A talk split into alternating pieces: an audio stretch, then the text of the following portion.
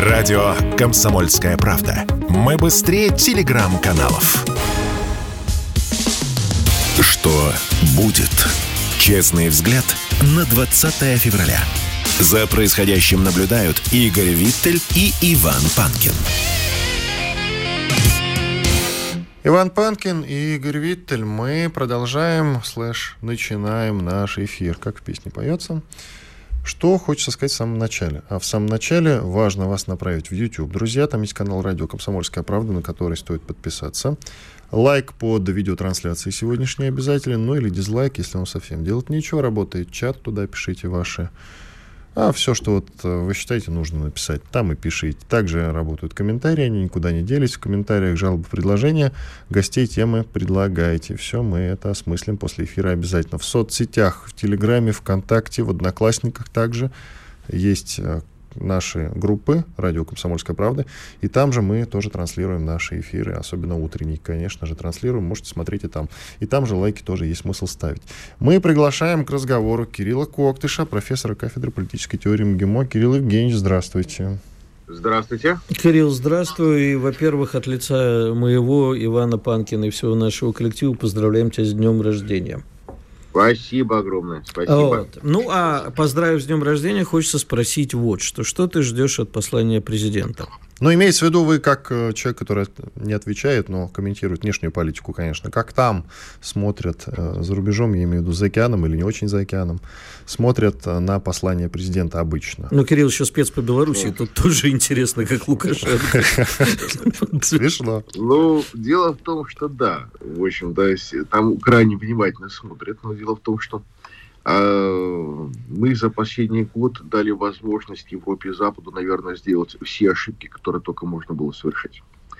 А, в том смысле, что маски сняты, что сейчас приехал в общем, на Мюнхенскую конференцию американский хозяин. И, как мы видим, Европа на самом деле поверила, что она сможет опрокинуть Россию, что она сможет, в общем-то, жить в конфронтации с Россией, даже разделить Россию и достаточно бесплатно на халяву пользоваться ее ресурсами в ближайшие несколько десятилетий. То есть в этом плане получается, что мы позволили Западу в полной мере снять все свои маски. Да? То есть если до этого можно было говорить, что где-то кто-то прав, есть какие-то нюансы, есть какие-то вещи, но вот после э, высказываний всех американских и европейских политиков, ну, во-первых, я имею в виду там признание не столь давние и Меркель, и Оланда, и Бориса Джонсона, что и нормандский формат, и минские договоренности были только имитацией. А это означает, что, по сути, правительство Европы не договороспособно. А если вспомнить последующее заявление, в общем-то, о том, что того же Макрона, а, о том, что он желает победы Украины, но не желает поражения России. То есть очень интересная такая словесная эквилибристика. А готовность Европы поставлять все возможное вооружение, мы знаем, что к приезду Байдена а, Европа откликнется на призыв Барреля. Кстати говоря, коррупционный скандал так и подвис в воздухе, как, э, собственно говоря, предполагалось. А отзовется и обеспечит Украину всеми остатками европейскими, которые только есть. То есть в этом плане понятно, что в отношении Европы иллюзий нет, и чем жестче будут проведены линии в обращении президента, тем, наверное, будет правильнее. А вот что, скажи, пожалуйста, э, перед тобой выступал господин Подберезкин, который сказал, что да, он примерно то же самое, что и ты сказал, но не ответил, по-моему, на мой вопрос, а, собственно, что дает Европе такую уверенность. Весь прошлый месяц мы слышали, что мы, конечно, поддерживаем Украину, но оружие у нас сейчас практически нету, снарядов нету. Мы, в общем, как бы оголили собственные тылы, не знаем, чего делать. Это заявляли члены НАТО. А сейчас на Мюнхенской конференции практически прозвучало «да, дадим, что можем в моменте», но больше практически давать нечего. Значит, на мой э, взгляд, может быть, слегка наивный, следующим этапом это как бы повышение ставок для полномасштабного конфликта с применением хотя бы тактического ядерного оружия между Россией и НАТО. А они надеются победить э, в этом конфликте? Я только уточню, что Игорь все надеется на это применение. Нет, не то чтобы я надеюсь, я просто хочу понять я просто хочу. их логику. То есть вот они говорят, да, а... будем до победного конца. А как? Игорь, а это называется эффект Даннинга-Крюгера. А, если пересказывать с простыми словами, то чем менее компетентен человек, Конечно. тем более рискованное э, решение он принимает. Он просто не понимает, чем он имеет дело. То есть в этом плане эффект сводится к тому, что безграмотный человек, безграмотный в том поле, в котором он сидит, он будет э, интерпретировать э, происходящее по очень простому варианту в режиме капитан очевидности.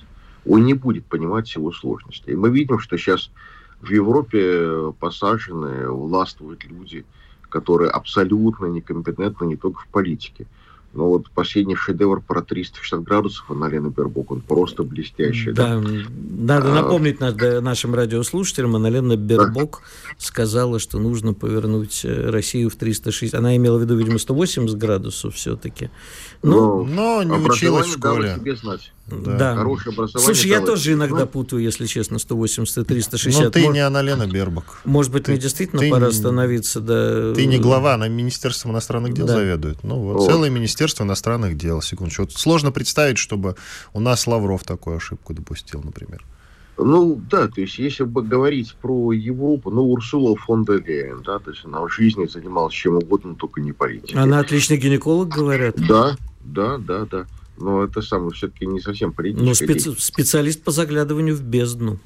Да. Ой, ну какие пошлые шутки. Почему, почему пошлые? Как раз Между сейчас... прочим, сейчас она председатель Эти... Европейской комиссии. Хорошо. А что она делает в Европейской комиссии, кроме того, что председательствует там? Ничего. Ну, наверное. дело в том, что председатель модерирует, он определяет повестку. А, все а ясно. Барель, который не более профессионал, я опять же напомнил бы вот старую вещь, когда у вице-спикера Европарламента нашли крупную сумму денег, меньше, конечно, чем у Захарченко, но достаточно крупную.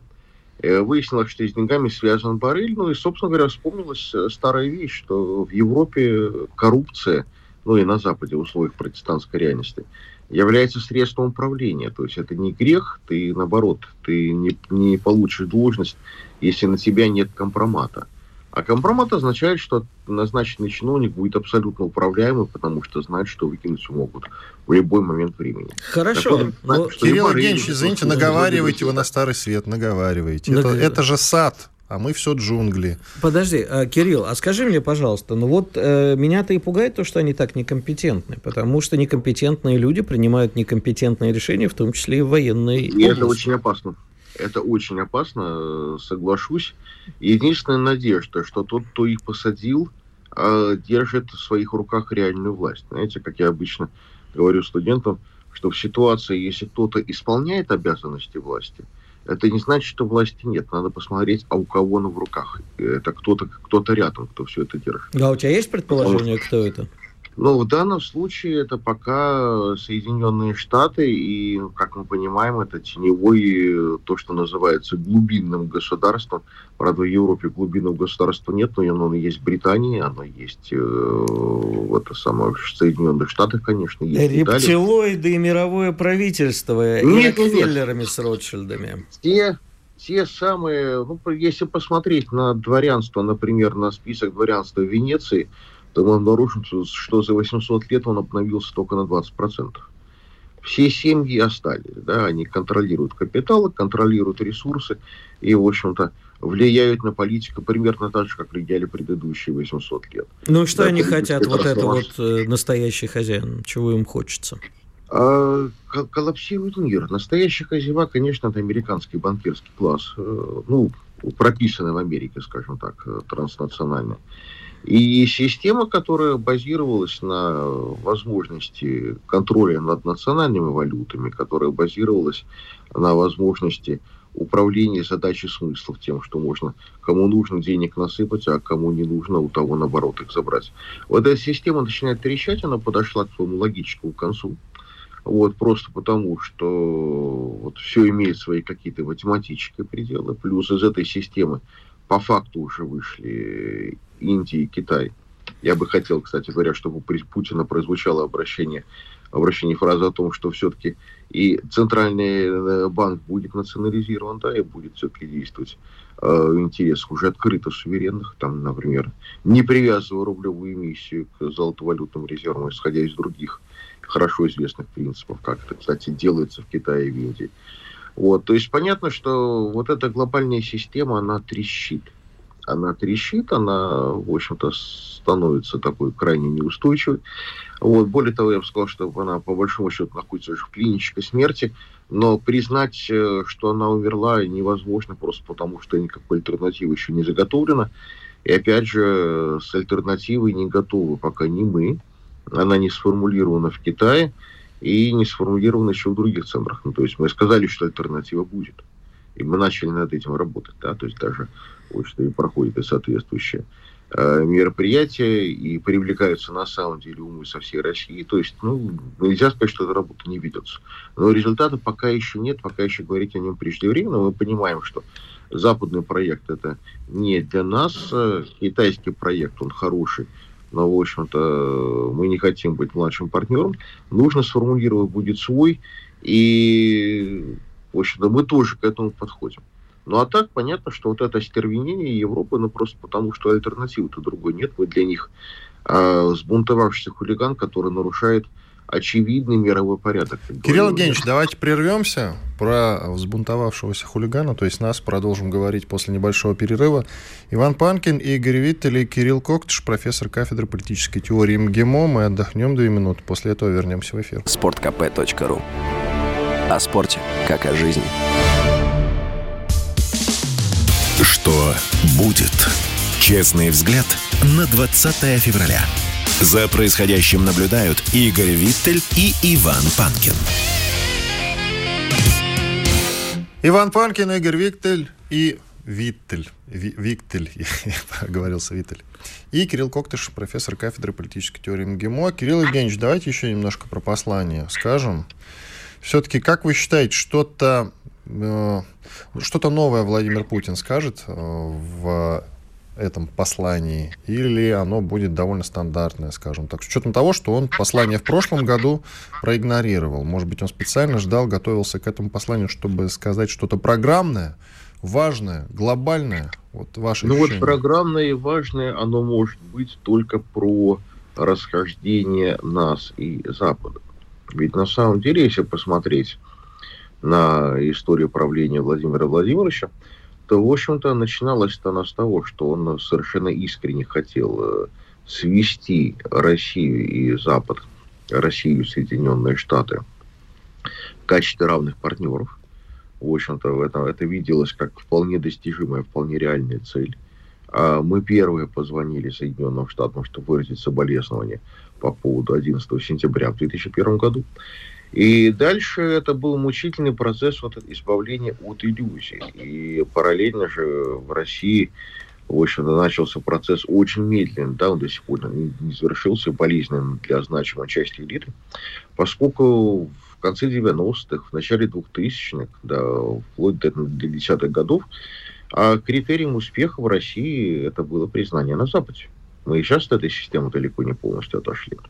Поэтому отход от вот э, этих э, планов, от этого видения, он, конечно, болезненный. Да, то есть это, но с другой стороны, он единственно возможно, все-таки Россия возвращается к своим собственным кодам, где там справедливость, э, там честность, порядочность имеет какой-то смысл, да, то есть а, э, лицемерие я процитирую Оскара Уайлда, не является непременной частью хорошего воспитания. Да, то есть в этом плане получается, что Россия так или иначе мучительно, не желая того, начинает формулировать основания собственного бытия. Ну, то есть изначально не желав того, но нет другого выхода. Да? То есть вроде как все хорошо получалось, но не получилось. Поэтому вот эти системные вещи, конечно, должны прозвучать. То есть признание того, что вот этот проект, то, то, во что мы верили, оказался, по большому счету, пустышкой. Потому что все красивые слова, которые говорились, это был пиар, но реальность оно никак не отображало. Вот. И дальше, соответственно, э, я думаю, что прозвучат осторожные фразы по поводу контуров нового мира, как он должен строиться. И я думаю, что, конечно, еще если говорить о втором уровне, Виталь как раз напомнил э, изначально про Беларусь, ведь э, белорусско-российское сотрудничество оказалось просто рекордно успешным за минувший год. Это 50 миллиардов а, товарооборота. а производство более там, тысячи запчастей к э, российским самолетам. И самое главное, вот то, что произошло не очень замечено, что Беларусь готова развернуть на своей платформе производства и сухого суперджета 25 вернее, сухого 25 и сухого суперджета, то есть и штурмовика, и, соответственно, пассажирского магистра, магистрального самолета, среднемагистрального.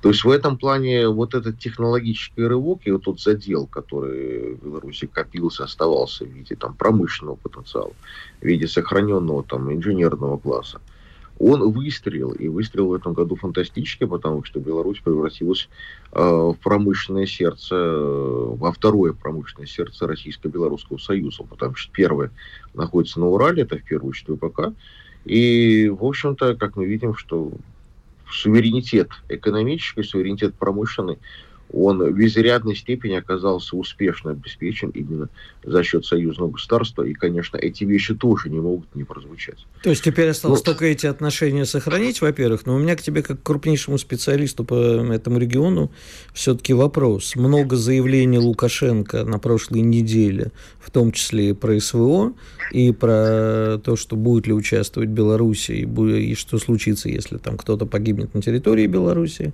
И второе, это вот предстоящий визит визит Байдена в Польшу, где явно э, будет продолжаться идея накачки Польши как теперь главного европейского центра, поскольку франко-германский союз, в общем-то, ослабел и, можно сказать, что распался. Это, ну, накачка Польши – это весьма существенная вещь, поскольку юристы НАТО уже подготовили обоснование, что если Польша входит э, на Украину, то она входит как Польша, а не как НАТО. То есть НАТО будет по-прежнему якобы не участвовать в военной операции. А, соответственно, бить можно будет поляков, но по видению юристов НАТО только на украинской территории. А, то есть, э, по большому счету, понятно, что это вот накачка, это следующая итерация аналогичная будет, потому что призыв на Украине происходит со страшными проблемами. И Беларусь, конечно, белорусский балкон в этом плане является а, целью, и угроза, конечно, значима. Поэтому заявление Лукашенко о том, что если хоть что-то случится, то полетит немедленно, и вы знаете, каким оружием, оно убедительно, потому что в отношении Лукашенко существует мнение, что если он сказал, то сделает он мгновенно через, э, практически через следующие пять минут. Вот что здесь оно не заржавеет. И это, в общем будем надеяться, что это будет достаточно мощным сдерживающим фактором. А как оно будет, э, опять же, если говорить про дальнейшую конфронтацию по возможности участия, Лукашенко объяснил, что развертывание белорусско-российской группировки на, собственно говоря, украинской границе, оно, естественно, является залогом безопасности. А участие по всему фронту, участие Беларуси в СВО э, удлинит э, линию боевого соприкосновения на лишние, э, там сколько там, 3,5 тысячи километров, по сути, если считать еще и страны Прибалтики, а не добавив, естественно, эффективности. А вот концентрация российско-белорусской группировки как угрозы, которая нависает над Украиной, которая нависает в сторону Киева, это достаточно резонная стратегия, кстати говоря, вполне соответствующая русской стратегии а, времен князя Грачакова, а, когда простая концентрация войск вынуждает э, другую сторону держать там резервы, которые бы иначе можно задействовать на других направлениях. В этом плане это тоже тактика поддержания неопределенности, она тоже имеет какие-то свои значимые смыслы.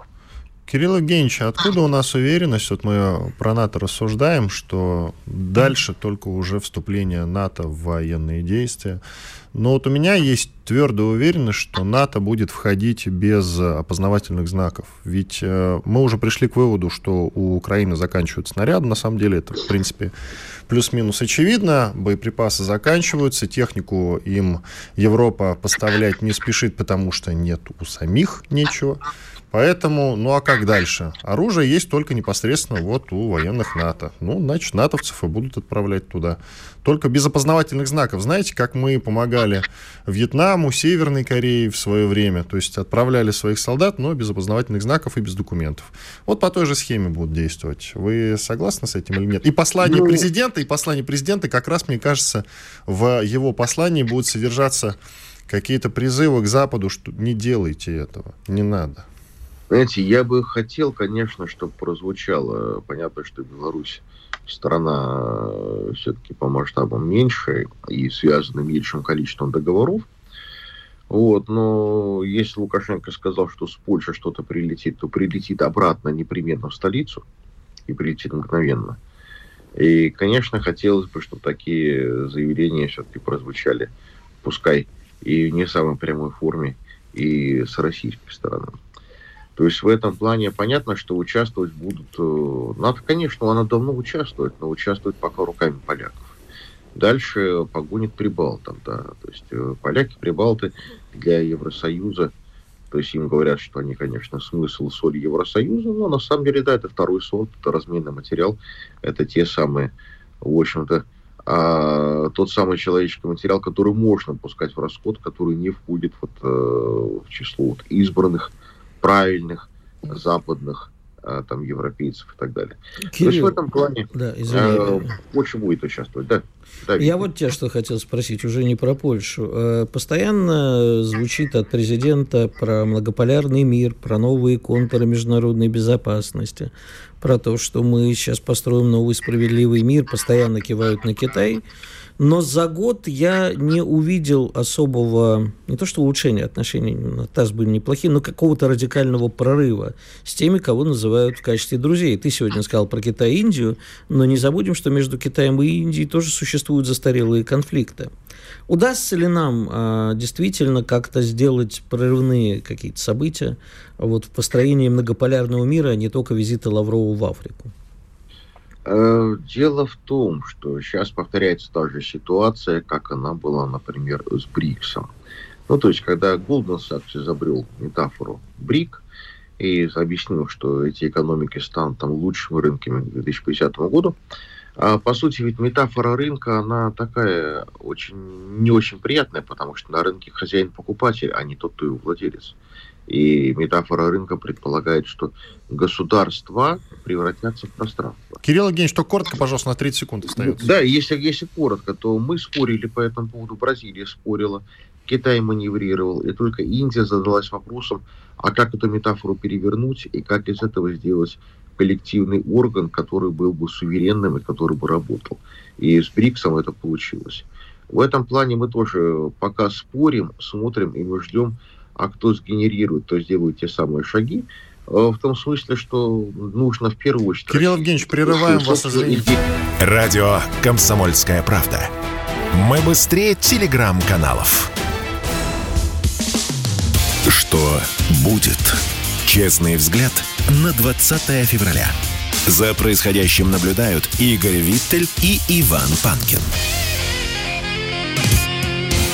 Иван Панкин и Игорь Виттель действительно с вами. Мы продолжаем наш эфир. Коротко напомню, что в YouTube на канале Радио Комсомольская правда, на который есть смысл подписаться, идет прямая видеотрансляция. Соответственно, ставьте лайки, комментарии оставляйте, мы их рассмотрим, потом все изучим внимательно. Если там будут интересные темы или гости для нашего эфира, обязательно мы их привлечем гостей, я имею в виду, к ответственности. Ну и тем возьмем в эфир тоже, разумеется. Чат работает по-прежнему, все свои эмоции туда, пожалуйста, отправляйте. И социальные сети наши не забывайте, ВКонтакте, э, Телеграм и Одноклассники, там тоже идут трансляции на группы, в этих соцсетях тоже есть смысл подписаться. Это экономический блок. Сегодня беседуем с Олегом Сухаревым, главным научным сотрудником Института экономики, экономики РАН. Олег Сергеевич, здрасте. Доброе утро. Здравствуйте, Олег Сергеевич. Ну и начнем с нашей с вами любимой темы. А, ну, вообще-то я хотел поговорить про инфляцию, но сначала про рубль. Все начали нервничать, потому что предсказание о том, что бюджет сбалансируют а, за счет падения рубля, и ближе к концу года он там будет 90-100, а тут уже все-таки к 80 потихонечку ползет, и люди нервничают, нервничают.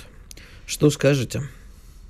Ну, мне кажется, пока, пока нервничать не нужно, потому что нервы, они могут усугубить э, ситуацию, особенно на рынке, когда на валютном э, включаются нервы, у игроков, то это чревато нехорошими событиями. На мой взгляд, причина очень э, банальна. Дело в том, что в декабре и в январе, ну, обычно так, по практике, экспортеры продают валютную выручку. К середине февраля, ну, или ближе к концу, э, эти продажи все ослабевают, ослабевают и сходят, в конце концов, на нет, то есть э, предложение долларов э, уменьшается, и это действует на рубль в, в сторону его э, понижения, то есть ну, такой мягенькой девальвации. Кроме того, я не помню, неделю или пару недель назад э, Минфин э, с ОФЗ делал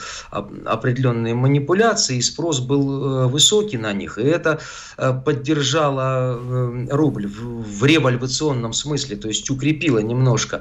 Поэтому сейчас как бы вот такое снижение, оно смотрится как ух ты. Вот. Но процессы происходят так, что идут этапы укрепления небольшого рубля, этапы ослабления рубля. Понятно, что дефицит, конечно, в общепсихологическом э, смысле на игроков рынка, а это спекулятивный рынок насквозь, да, он действует так, ну, как негативный ориентир, да, вот, э, в, игре их на валютном рынке, э, что также может сказываться на определенном ослаблении рубля, конечно, и в целом в среднем бюджету это как бы выгодно, потому что планировался дефицит где-то полтора триллиона по 2022 году оказался около 3 триллионов, то есть вы сами понимаете, что эту задачу надо решать. Но нервничать не нужно, э, это точно.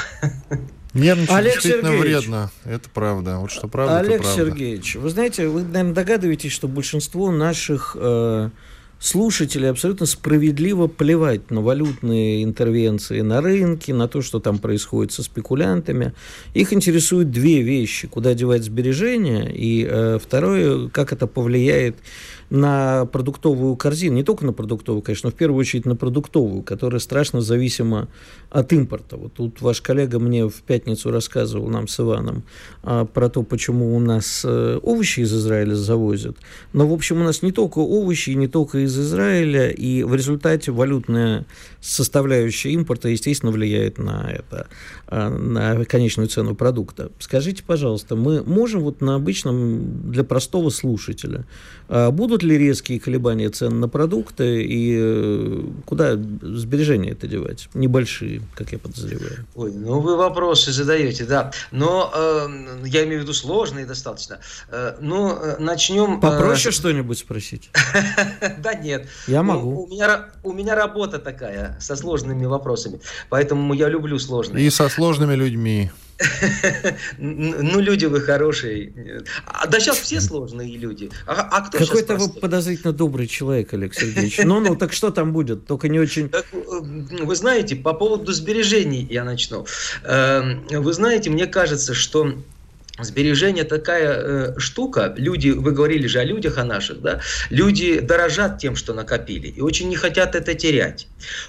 Поэтому, чтобы это не потерять и, и чтобы это сохранить, вот эти э, две задачи, мне кажется, главные, э, нужно не делать резких движений, каких-то импульсивных, нервных, потому что сбережения не любят такого поведения. Обычно люди окажутся в проигрыше, если начнут куда-то сейчас опрометью э, каким-то образом поступать с этими сбережениями. Лучше всего их дифференцировать, то есть э, иметь определенную часть э, в банке, значит, или даже в нескольких банках, так, под э, неплохой процент. Э, вот э, какую-то часть можно использовать на долгосрочные вложения, вот, в недвижимость, еще в покупку каких-то товаров длительного пользования.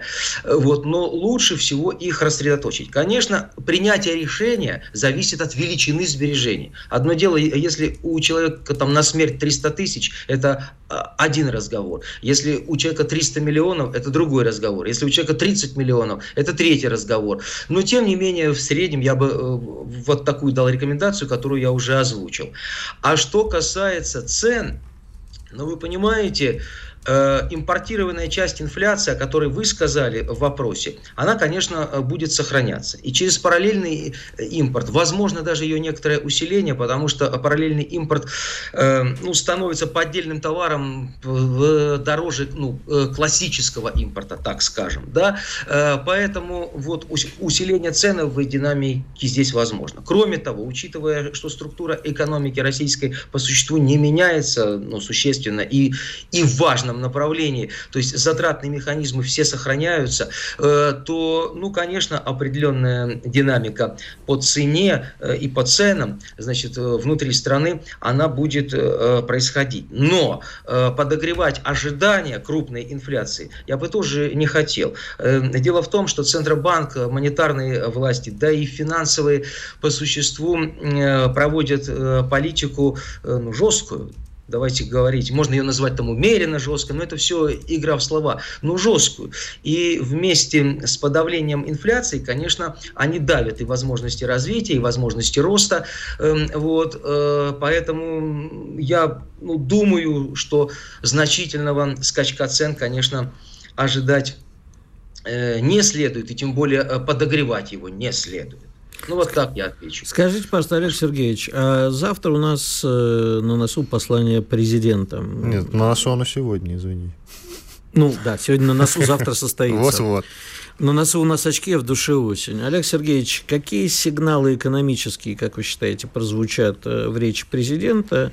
И будут ли это какие-то обычные вербальные интервенции, либо действительно приказы Э, что-то конкретно делать. И будет ли это как-то связано со спецоперацией? Извините за такое уточнение, если можете ответить, пожалуйста. Надеюсь, что Мне... да. Спасибо за вопрос. Мне кажется, что львиная доля, как анонсировал э, уже Песков и администрация президента, будет посвящена специальной военной операции. Что касается экономических итогов, мне кажется, кратко прозвучат э, итоги 2022 года как позитивные, потому что ну, критерий какой работает? Мы не упали больше, чем хотели враги, значит, это здорово. Ну, в общем-то, этот э, критерий имеет право на жизнь. Вот. Э, другое дело, можно его критиковать, но все-таки критерий есть критерий. Э, можно предложить и другой критерий, что мы могли бы не упасть, вот, но, понимаете, он гипотетически, попробуйте этим ребятам доказать, что мы могли бы не, не упасть. Они же никого не слушают и не слышат. Поэтому, мне кажется, было бы здорово, если бы кто-то, кто готовит текст президента или сам президент, э, включил бы, бы в текст вот такую вещь, что нужно э, правительству Э, усилить слух, начать слушать и слышать.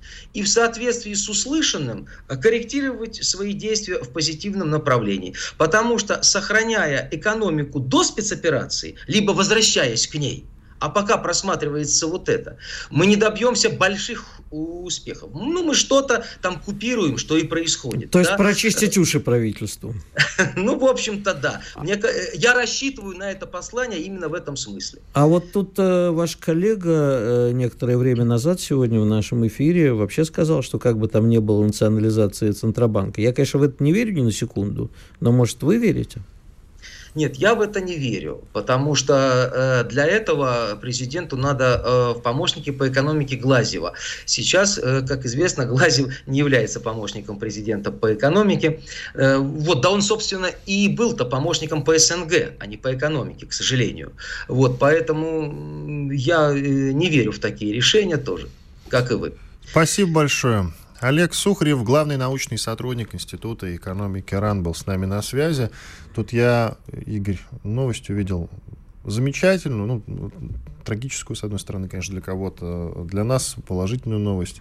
Глава Минобороны ВСУ, ну, глава Минобороны, короче, Украины, Резников, подписал указ о том, чтобы сократить военное довольствие для военных, соответственно, украинских. О, да, причем там вдвое. Представляешь?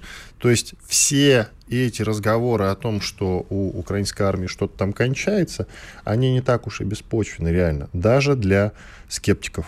Вот он, пожалуйста. Вы можете найти в интернете эту новость. Указ действительно подписан. Уходим на перерыв. Панкин и Виттель с вами. Радио «Комсомольская правда». Никаких фейков, только правда. Что будет? Честный взгляд – на 20 февраля. За происходящим наблюдают Игорь Виттель и Иван Панкин. Иван Панкин и Игорь Виттель. Финальная часть нашего сегодняшнего эфира. И мы отправимся в бункер к Зеленскому. Ну, по следам корреспондента газеты Интервью The хочешь Times, взять? Да, почему нет? The Times, который рассказал об обстановке в бункере Зеленского и его офисе в Киеве. Итак, журналист этой самой британской газеты The Sunday Times, которому удалось побывать внутри бункера президента Украины Зеленского, рассказал об обстановке на правительственном объекте. Говорит, что там царит непроглядная темнота, потому что охране и сотрудникам запрещено включать свет. А знаете, кто очень любит темноту? Те, кто очень любит кокаин. Нет, еще и вампиры. Ну, кстати, хорошо подметил, да. Я друг... Слушай, я другим заинтересовался. Только вот... я, про, я про, это, ты про эту тему? Я да, еще да, хочу добавить. Да, да, продолжай. Да, ага. Я именно про эту тему. Ага. Вот э, представь себе журналиста, которого везут в офис Зеленского. Они не боятся, что журналисты The Times возьмут и сольют местных, или их везли в э, темных повязках на глазах, в мешках, там, я не знаю как, с, со всеми предосторожностями. Я бы вот на месте человека, который находится в такой ситуации, поостерегся бы открыто пускать к себе журналистов. А вдруг они все агенты Путина? Так он пускает. Он сам по миру ездит, кстати, ходит, даже можно сказать, по миру ходит. Ну да, но зачем же лишний раз бункер свой раскрывать? Слушай, э, или у него одна... много? Тут есть одна, во-первых, вполне вероятно, что много, и под банковой там, и еще где-нибудь. Но тут важный момент в другом заключается. Итак, что мы имеем? Мы имеем обещание в свое время э, бывшему премьеру Израиля от Владимира Путина по поводу того, что он не собирается убивать Зеленского. Зеленский в курсе. Да, Зеленский в курсе этого обещания. Все мы знаем, что если Путин сказал, то, как правило, Путин свое слово держит. Даже не как правило, а держит. Особенно в том, что касается его обещаний всяким международным э, лидерам, западным и так далее. Вот он сказал, и мы имеем вот за, как факт то, что он сказал. И действительно ведь в подтверждение этих слов не в Изюме, не в Херсоне, Зеленский, который бродил по этим городам без броника вместе со своей кодлой, уничтожен не был. Зачем, спрашивается, Зеленский прячется в бункере? Есть у тебя ответ на этот вопрос? Я надеюсь, что наш президент, при всем уважении к его слову, а все-таки, наверное, понимает, что когда давал обещание, с тех пор прошло много времени и поменялось все. Поменялось все. Поэтому много воды утекло. Много и воды крови. утекло, да. И в той ситуации, когда Запад впрямую уже обещает уничтожить Россию, российское руководство, привести в клетки в Гаагу, а не надо э, держать слово, а надо действовать так, как э, диктует безопасности страны, ее население и руководство в том числе. Поэтому я бы на месте э, пана Зеленского не разгуливал так легкомысленно. Слушай, ну то есть давай Э, сформулируем, что называется, как программное такое слово от нас. Если Зеленский завтра появляется на фронте, но не на освобожденных уже территориях, потому что освобождать им ничего уже не придется, так вот, если он появляется просто завтра на фронте, поддержать бойцов, что называется, да, так, моральным духом, как ты считаешь, и мы, соответственно, мы же знаем, где он находится, мы это видим все прекрасно, мы не ударим по тому самому месту, если говорить серьезно, то я думаю, что нам Зеленский для чего-то нужен. А, потому что либо мы не хотим выводить конфликт на более высокий уровень, либо, ну это одно другого, кстати, не отменяет, а мы понимаем, что с кончиной Зеленского ничего не изменится, вместо Зеленского будет Арестович а, или Залужный, что еще хуже, кстати. На или Беня Коломойский, что еще веселее. Ну, или еще кто-нибудь. Ну, или еще кто-нибудь. Нет, Нет еще веселее, если Арестович. Во-первых, следующий президент обязательно должен быть евреем, потому что любимая отмазка «мы не нацисты, у нас президент еврей» должна работать всегда, даже после ухода Зеленского. Поэтому есть Беня Коломойский. Как минимум. Еще Вадим Рабинович там есть. Э, это, это будет лучший президент Украины. Вадим Рабинович, да? Да. Идем дальше. Как ты относишься, как отец, в первую очередь, к разговорам о важном? Минпросвещение решил проводить эти самые разговоры о важном для родителей уже. Сергей Кравцов, глава Минпросвещения, сообщил, что церемония поднятия государственного флага и исполнения гимна, введенной в российских школах, установят в педагогических университетах. Кроме того, ведомство решило проводить разговоры о важном для родителей школьников, то есть для тебя, Игорь. Ну? Ты знаешь, э, я хорошо отношусь к идее вообще патриотического воспитания, но в том виде, в котором она сейчас притворяется в жизнь, это выглядит ужасно. Как человек, который провел пару уроков вот этого самого, да, Могу сказать, что, в общем, нет. Ты вот. говорил о важном? С я другими говор... родителями или Нет, с детьми? я говорил о важном с детьми. С детьми, слава богу. Да. А если тебе предложат, извини, ну, ты все-таки популярный ведущий, известный человек, тебе из школы позвонит и скажет, не могли бы вы с родителями тоже как, провести сюда, этот самый удов... разговор? С удовольствием, потому что я такие разговоры провожу в своих командировках, когда езжу там по своим другим делам, меня приглашают а, общаться на эти темы, и тут мне а, важный, откровенный, честный разговор нужен важный честный разговор со школьниками зачастую превращается в формализм, потому что тебя приглашают, а потом тебе говорят, только не вздумай тут ничего это самое. Потому что за этими уроками пристально наблюдают, ты сейчас что-нибудь скажешь. Я говорю, ну, я хочу честно поговорить с детьми откровенно. Не, не надо, просто расскажи, что любить родину – это хорошо. Вот, Вань, не, не, честно тебе скажу, вот в том виде, в котором она есть, при всем уважении, я понимаю, что патриотические уроки, патриотическое воспитание, да и поднятие флага, и исполнение гимна, хотя много многие против этого. Это, наверное, хорошо. Но, к сожалению, у нас всегда реализация хромает на обе ноги. Я думаю, что эти уроки просто надо было запускать до 2014 года, тогда это бы выглядело все совсем иначе. А сейчас... Эти уроки нас... не надо было прекращать с падением советской власти, скажем так. Но ну, и тогда это с было... начала нулевых, я бы так сказал. Когда да, но и тогда это был чистый, в общем-то, формализм, и, как всегда, ни к чему хорошему не привело. Уроки были, а Советский Союз рухнул. Я тут недавно тоже выступал в одной школе, в медиаклассе. И потом у учительницы спрашивал вот по поводу И потом этих... у учительницы был инфаркт. Ну, в общем-то, так и было, да, без шуток. Смотри, и интересовался, слушай, ну, скажите мне, пожалуйста, я никому передавать не буду, что, где, когда. Растолкуйте вот эти разговоры о важном с детьми. Это детям-то вообще нравится? Она сказала, знаете, иногда поднимаются интересные темы, и, в общем-то, не всегда, конечно, но дети заинтересованы в этих разговорах. Сказала мне учительница в кулуарах. Я тебе отвечу, дети действительно многие заинтересованы. Далеко не везде. Иногда приезжаешь, видишь очень тухлые глаза и у детей, и у студентов. Просто вообще ничего не интересно. А, и иногда действительно дети хотят задавать откровенные вопросы, провокационные, хотят поговорить по душам. Но образовательная система в лице присутствующих говорит, не надо. Немецкая газета Бильд выдала тут такое, друзья, что действительно недолго... Бильднула в лужу. Да, действительно недолго инфаркт заполучить себе. Она написала о том, что у Путина, у России, то бишь, нет никакого ядерного оружия. Ну, нет никакого ядерного оружия. А основывалось это все интервью на разговоре с каким-то беглым КГБшником. Внимание, вопрос. Если он КГБшник, Откуда он знает, что у Владимира Путина... ФСБшниками все-таки, Нет, думаю, уже... написано КГБ. А, да? В статье написано КГБшник.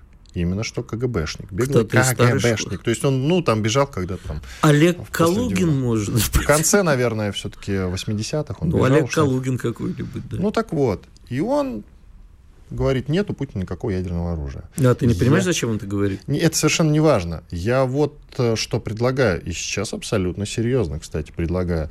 Тут же Северная Корея нас всех балует интересными видосиками о том, как она запускает свои ядерные боеголовки в известном направлении, где-то между Соединенными Штатами Америки и Японией они падают примерно. Япония выкладывает видосики о том, как эта ракета падает в море. Это прекрасно. Я думаю, что, может быть, и нам тоже какую-нибудь такую интересную демонстрацию развернуть. А? Зачем? Во-первых, э, все, кому надо, прекрасно знают о наличии у нас ядерного оружия. Ты же понимаешь, что военные чины всех стран и политическое руководство прекрасно знают, что у нас есть, и то, что у нас есть, то, чего нет у них.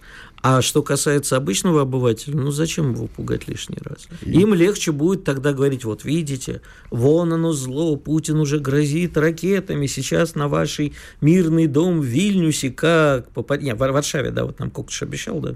Или под Варшаву, кстати, я бы не трогал, я бы действительно вот по Прибалтике куда-нибудь бахнул. Да, я всегда по Прибалтике призываю. Я, кстати, нашел имя этого замечательного человека, бывший советский шпион КГБ Юрий Швец. Знаешь такого? Что-то шмут, шмутное очень. Короче, какой-то идиот. И вот на него целое издание Слушай, ссылается. Ну, ты знаешь, э, это удивительно, потому что вообще жизнь э, беглецов, э, наших шпионов, она очень коротка на Западе, их используют как презерватив и выкидывают. Единственное, кто более-менее там еще как-то на слуху, это Олег Калугин, если кто помнит, а, бывший сотрудник КГБ, достаточно высокопоставленный, по-моему. Он был такой главой перестроечной вот всей этой оравы, потом, кажется, переехал в Штаты, и, в общем, там это самое. Очень остальных всех, ну, никто не любит предателей. Ну, в нужный момент вытаскивают, надо же Bild, чтобы вы читали. Это обычный таблоид. Нужно поднимать кликбейт заголовки. Ну, вот отлично. Беленко, по-моему, долго, ты знаешь, проработал. Беленко, на... который сюда 25 угнал? Да, или да, не да, вот это. Уже? Ну, самолет, который угнал, он, по-моему, там более-менее относительно безбедно существовал, ты знаешь. Так что его судьба предателя в каком-то смысле завидна. Для кого-то можете повторить, конечно, По-моему, он очень коротко там тоже был на слуху. И ваша судьба будет э, примерно похожа на судьбу Скрипаля, ну или хуже. Или Пинковского.